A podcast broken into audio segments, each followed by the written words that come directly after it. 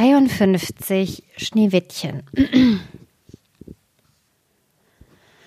Es war einmal mitten im Winter und die Schneeflocken fielen wie Federn vom Himmel herab. Da saß eine Königin an einem Fenster, das einen Rahmen aus schwarzem Ebenholz hatte, und nähte.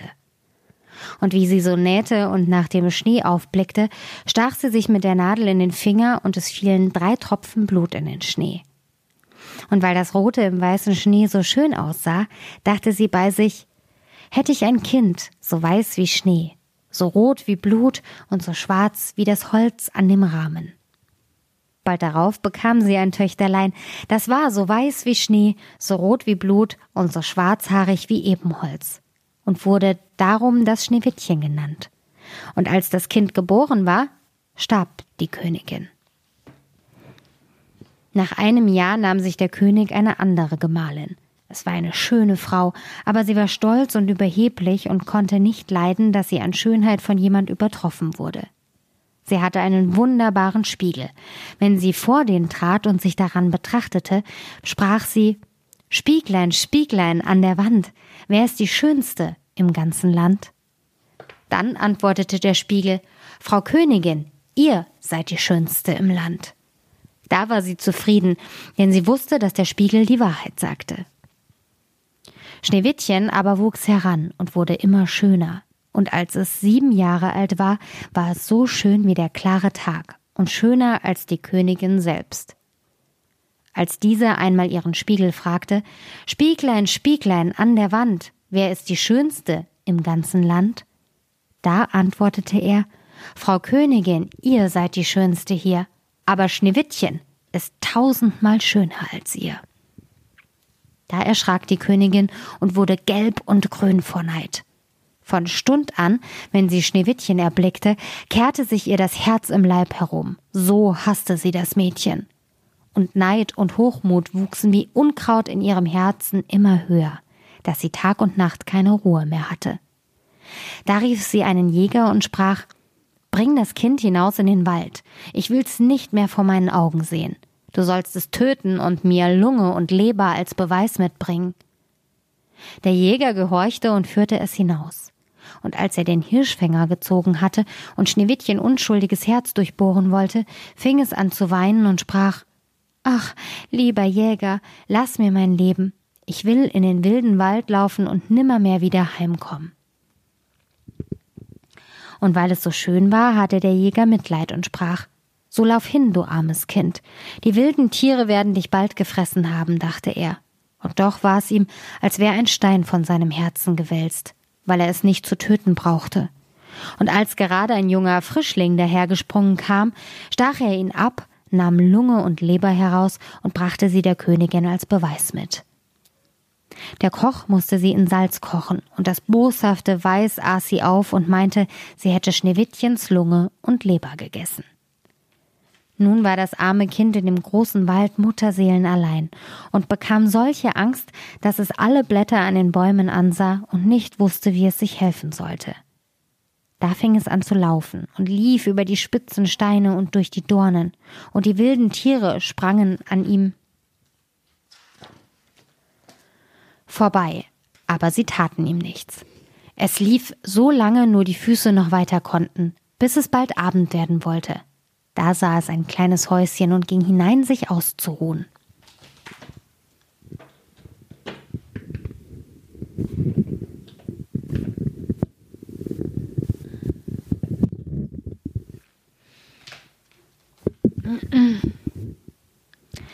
In dem Häuschen war alles klein, aber so zierlich und reinlich, dass es nicht zu sagen ist. Da stand ein weißgedecktes Tischlein mit sieben kleinen Tellern, jedes Tellerlein mit seinem Löffelein.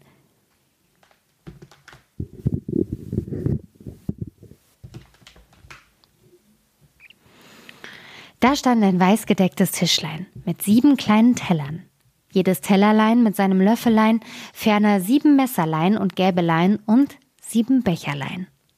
An der Wand waren sieben Bettlein nebeneinander aufgestellt und schneeweiße Laken darüber gedeckt.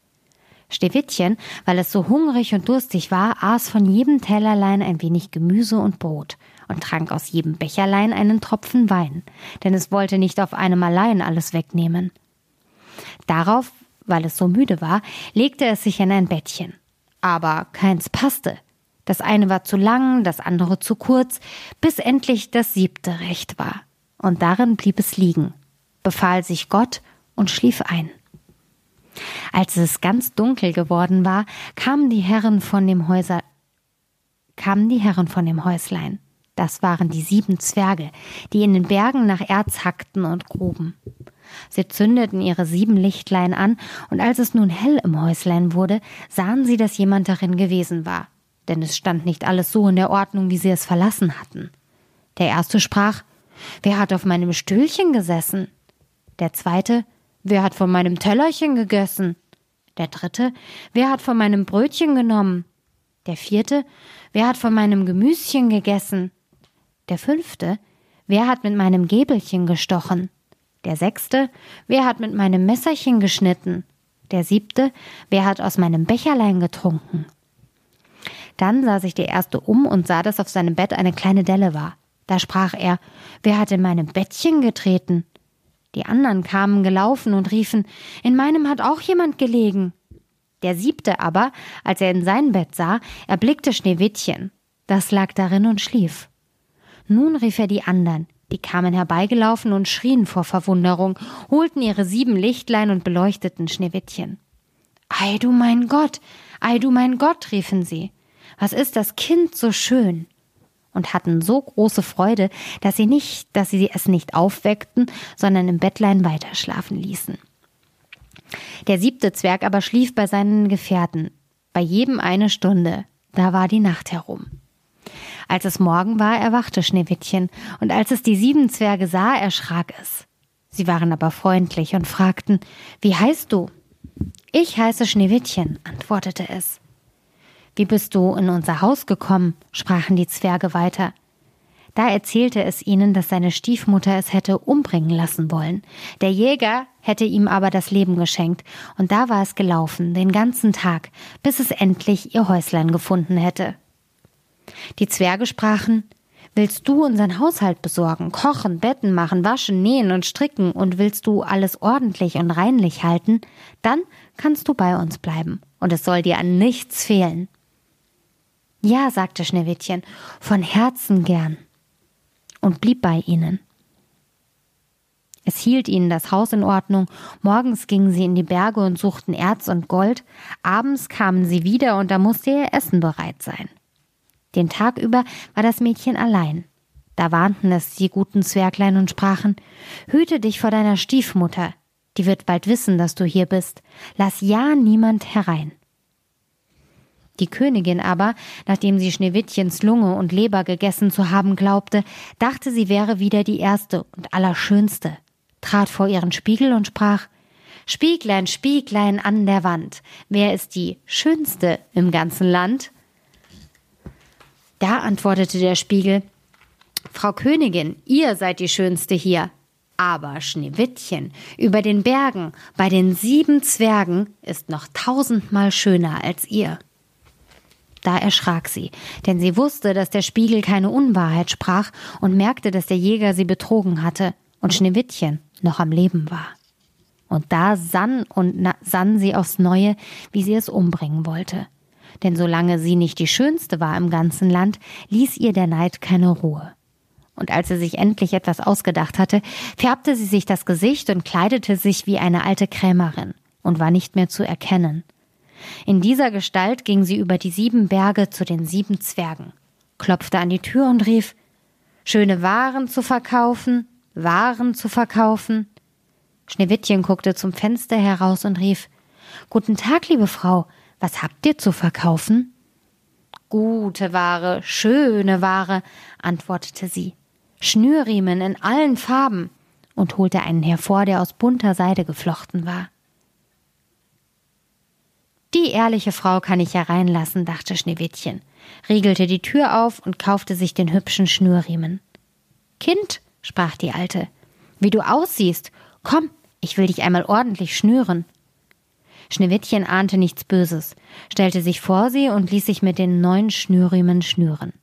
Aber die Alte schnürte geschwind und schnürte so fest, dass Schneewittchen der Atem verging und es wie tot hinfiel.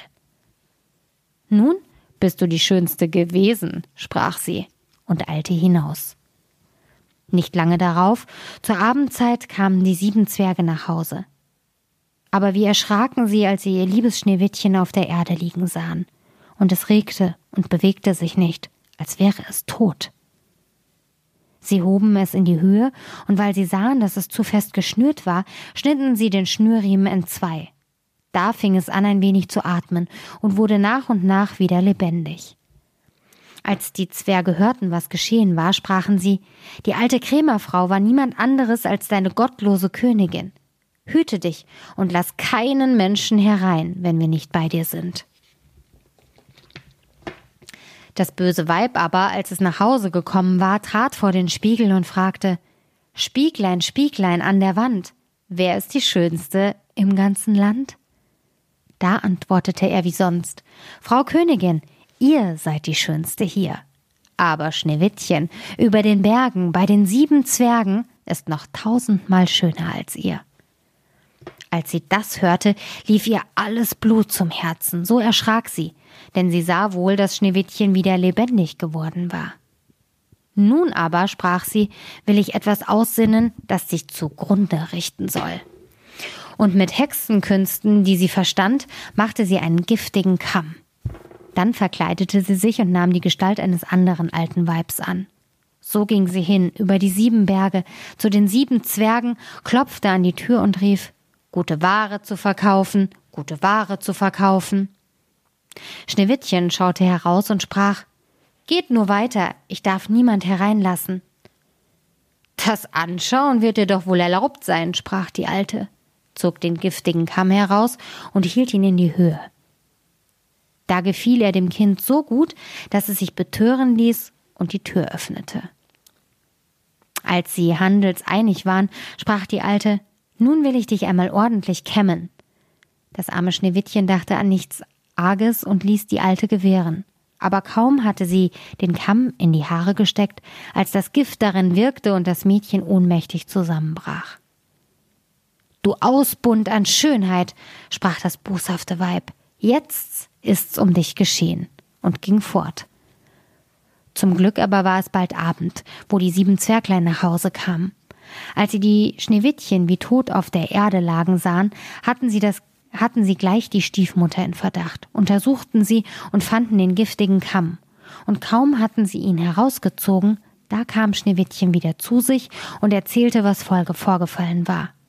Da warnten sie es noch einmal, auf der Hut zu sein und niemand die Tür zu öffnen. Die Königin stellte sich daheim vor den Spiegel und sprach Spieglein, Spieglein an der Wand, wer ist die Schönste im ganzen Land? Da antwortete er wie vorher Frau Königin, ihr seid die Schönste hier, aber Schneewittchen über den Bergen bei den sieben Zwergen ist noch tausendmal schöner als ihr. Als sie den Spiegel so reden hörte, zitterte und bebte sie vor Zorn. Schneewittchen soll sterben, rief sie, und wenn es mein eigenes Leben kostet. Darauf ging sie in eine ganz Darauf ging sie in eine ganz verborgene, einsame Kammer, wo niemand hinkam, und machte da einen giftigen, giftigen Apfel. Äußerlich sah er schön aus, weiß, mit roten Backen, dass jeder, der ihn erblickte, Appetit darauf bekam. Aber wer ein Stückchen davon aß, der musste sterben. Als der Apfel fertig war, färbte sie sich das Gesicht und verkleidete sich als Bauersfrau. Und so ging sie über die sieben Berge zu den sieben Zwergen. Sie klopfte an. Schneewittchen streckte den Kopf zum Fenster heraus und sprach Ich darf keinen Menschen einlassen. Die sieben Zwerge haben's mir verboten. Mir auch recht, antwortete die Bäuerin. Meine Äpfel werde ich schon loswerden. Da, einen will ich dir schenken. Nein, sprach Schneewittchen, ich darf nichts annehmen. Fürchtest du dich vor Gift? sprach die Alte. Siehst du, da schneide ich den Apfel in zwei Teile. Isst du die rote Backe, die weiße will ich essen. Der Apfel war aber so künstlich gemacht, dass nur die rote Backe vergiftet war. Schneewittchen bekam gewaltig Appetit auf den schönen Apfel, und als es sah, dass die Bäuerin davon aß, konnte sie es nicht, konnte sie nicht länger widerstehen, streckte die Hand hinaus und nahm die giftige Hälfte. Kaum aber hatte es einen Bissen davon im Mund, da fiel es tot zur Erde nieder. Da betrachtete es die Königin mit grausigen Blicken und lachte überlaut und sprach Weiß wie Schnee, rot wie Blut, schwarz wie Ebenholz. Diesmal können dich die Zwerge nicht wieder erwecken. Und als sie daheim den Spiegel befragte, Spieglein, Spieglein an der Wand, wer ist die Schönste im ganzen Land? Da antwortete er endlich, Frau Königin, ihr seid die Schönste im Land. Da hatte ihr neidisches Herz Ruhe, so gut ein neidisches Herz Ruhe haben kann. Die Zwerglein, als sie abends nach Hause kamen, fanden Schneewittchen auf der Erde liegen, und es ging kein Atem mehr aus seinem Mund, und es war tot. Sie hoben es auf, suchten, ob sie was Giftiges fänden, schnürten es auf, kämmten ihm die Haare, wuschen es mit Wasser und Wein, aber es half alles nichts. Das liebe Kind war tot und blieb tot. Sie legten es auf eine Bahre und setzten sich alle sieben daran und beweinten es und weinten drei Tage lang. Da wollten sie es begraben, aber es sah noch so frisch aus wie ein lebendiger Mensch und hatte noch seine schönen roten Backen. Sie sprachen, das können wir nicht in die schwarze Erde versenken, und ließen einen durchsichtigen Sarg aus Glas machen, dass man es von allen Seiten sehen konnte, legten es hinein und schrieben mit goldenen Buchstaben seinen Namen darauf und dass es eine Königstochter wäre. Dann setzten sie den Sarg hinaus auf den Berg, und einer von ihnen blieb immer dabei und bewachte ihn. Und die Tiere kamen auch und beweinten Schneewittchen, erst eine Eule, dann ein Rabe, zuletzt ein Täubchen. Nun lag Schneewittchen lange, lange Zeit in dem Sarg und verweste nicht, sondern sah aus, als wenn es schliefe, denn es war noch so weiß wie Schnee, so rot wie Blut und so schwarzhaarig wie Ebenholz. Es geschah aber, dass ein Königssohn in den Wald geriet und zu dem Zwergenhaus kam, da zu übernachten. Er sah auf dem Berg den Sarg und das schöne Schneewittchen darin und las, was mit goldenen Buchstaben darauf geschrieben war. Da sprach er zu den Zwergen, Lasst mir den Sarg, ich will euch geben, was ihr dafür haben wollt. Aber die Zwerge antworteten, Wir geben ihn nicht um alles Gold in der Welt. Da sprach er, Dann schenkt ihn mir, denn ich kann nicht leben, ohne Schneewittchen zu sehen. Ich will es ehren und hochachten wie mein Liebstes. Als er so sprach, empfanden die guten Zwerglein Mitleid mit ihm und gaben ihm den Sarg. Der Königssohn ließ ihn nun von seinen Dienern auf den Schultern forttragen. Da geschah es, dass sie über einen Strauch stolperten, und von, je, von der Erschütterung fuhr das giftige Apfelstück, das Schneewittchen abgebissen hatte, aus dem Hals. Und nicht lange, da öffnete es die Augen, hob den Deckel vom Sarg in die Höhe und richtete sich auf und war wieder lebendig. Ach Gott, wo bin ich? rief es. Der Königssohn sagte voll Freude, Du bist bei mir, und erzählte, was sich zugetragen hatte, und sprach, ich habe dich lieber als alles auf der Welt. Komm mit mir in meines Vaters Schloss, du sollst meine Gemahlin werden. Da war ihm Schneewittchen gut und ging mit ihm, und ihre Hochzeit wurde mit großer Pracht und Herrlichkeit ausgerichtet. Zu dem Fest wurde auch Schneewittchens gottlose Stiefmutter eingeladen. Als sie sich nun schöne Kleider angezogen hatte, trat sie vor den Spiegel und sprach Spieglein, Spieglein an der Wand, wer ist die schönste im ganzen Land? Der Spiegel antwortete Frau Königin, ihr seid die Schönste hier, aber die junge Königin ist tausendmal schöner als ihr. Da stieß das böse Weib einen Fluch aus, und sie bekam solche Angst, solche Angst, dass sie nicht ein noch aus wusste. Sie wollte zuerst gar nicht auf die Hochzeit kommen, doch ließ es ihr keine Ruhe. Sie musste fort und die junge Königin sehen. Und als sie hineintrat, erkannte sie Schneewittchen und vor Angst und Schrecken stand sie da und konnte sich nicht regen. Aber es waren schon eiserne Pantoffeln über ein Kohlenfeuer gestellt worden, und, und die wurden mit Zangen hereingetragen und vor sie hingestellt. Da musste sie die rotglühenden Schuhe treten und so lange tanzen, bis sie tot zur Erde fiel.